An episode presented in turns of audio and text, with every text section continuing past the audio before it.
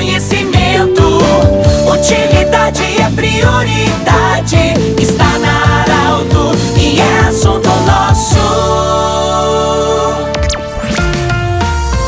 Muita alegria, estamos iniciando o assunto nosso desta sexta-feira. Bom final de semana para você, obrigado pela audiência. Em nome da Unimed, Vale do Taquari, Vale do Rio Pardo, em nome do Centro Regional de Otorrino Laringologia, vem aí a nova sede, anexo Hospital de Monte Alverne. E também Cindy Lojas, Cindy Lojas lembra, compre no comércio local, valorize a economia do seu município. Bom, nós estamos acolhendo hoje a advogada Paula Vaz Pinto Alves, ela que é especialista em direitos e deveres. Quando a gente fala de benefícios, de auxílio-doença, enfim, nessa área aí. Doutora Paula, seja bem-vinda. Talvez alguém possa pensar que não tem nada a ver com a saúde, mas tem tudo a ver com a saúde, a pauta que nós vamos abordar. É, nós temos uma classificação, algumas classificações sobre as pessoas que podem, e talvez muitos nem sabem, podem ter um auxílio financeiro, uma ajuda profissional quando estão enfrentando uma, uma situação difícil de enfermidade. Bem-vinda. O que, que são esses auxílios? Olá, tudo bom, Pedro? Obrigada pela oportunidade.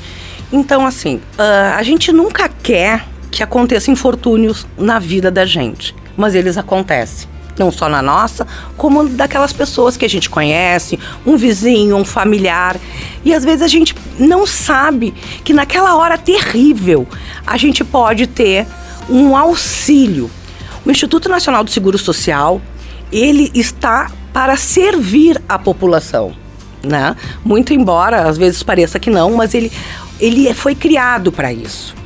Então, por exemplo, a pessoa tem uma, uma incapacidade temporária, se acometeu de uma doença, quebrou um braço, não tem como ir trabalhar tem direito a um benefício que a gente chama de auxílio de incapacidade temporária. As pessoas têm que requerer esse benefício. Bom, a pessoa uh, tem um familiar que se aposentou por invalidez e essa pessoa precisa de alguém que acompanhe tem direito a 25% a mais no valor da aposentadoria para ajudar a custear essas questões. Uma pessoa tem uma neoplasia, um câncer, né, que a nossa sociedade tanto se acomete disso, tem direito de sacar o fundo de garantia.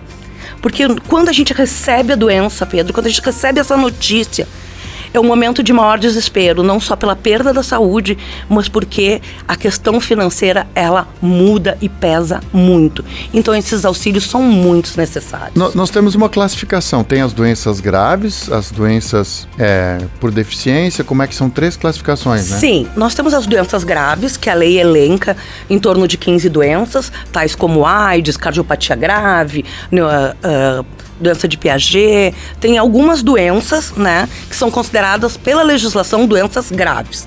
Nós temos a deficiência, né, que a pessoa com deficiência tem uma legislação própria com uma gama de direitos, e nós temos que diferenciar também de incapacidades, que são doenças transitórias ou doenças permanentes, mas que não são deficiências, e sim doenças. Né? Então é importante a gente separar isso porque cada um desses tem uma gama de direitos.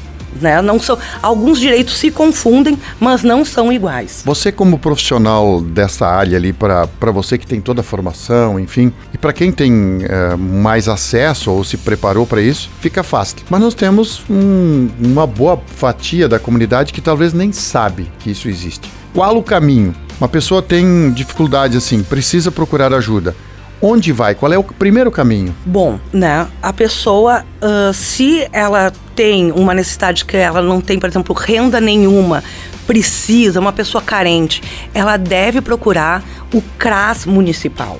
A assistência social tem todo um aparato, uma equipe multidisciplinar, uma rede para amparar essa pessoa.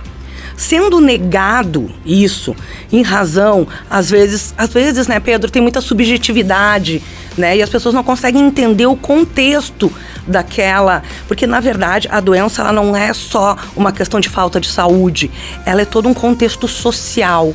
Né, um envolvimento familiar, envolvimento dos próprios vizinhos, principalmente nós que moramos em, em, cidades menores onde todo mundo se conhece, né?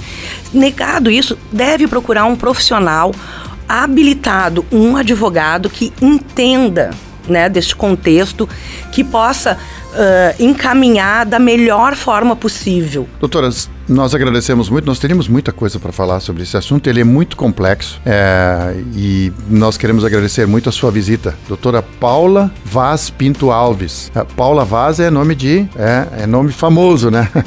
Paula Vaz Pinto Alves, um abraço. Você, como advogada, falando sobre esses benefícios para as pessoas acometidas de enfermidade, de deficiências, enfim, é uma coisa muito importante que precisa ser conversado dentro da sociedade. Do jeito que você sempre quis, esse programa vai estar em formato podcast em instantes na Arauto 957, no Instagram da Arauto e no portal Arauto. Um grande abraço e até a próxima edição. De interesse da comunidade, informação gerando conhecimento.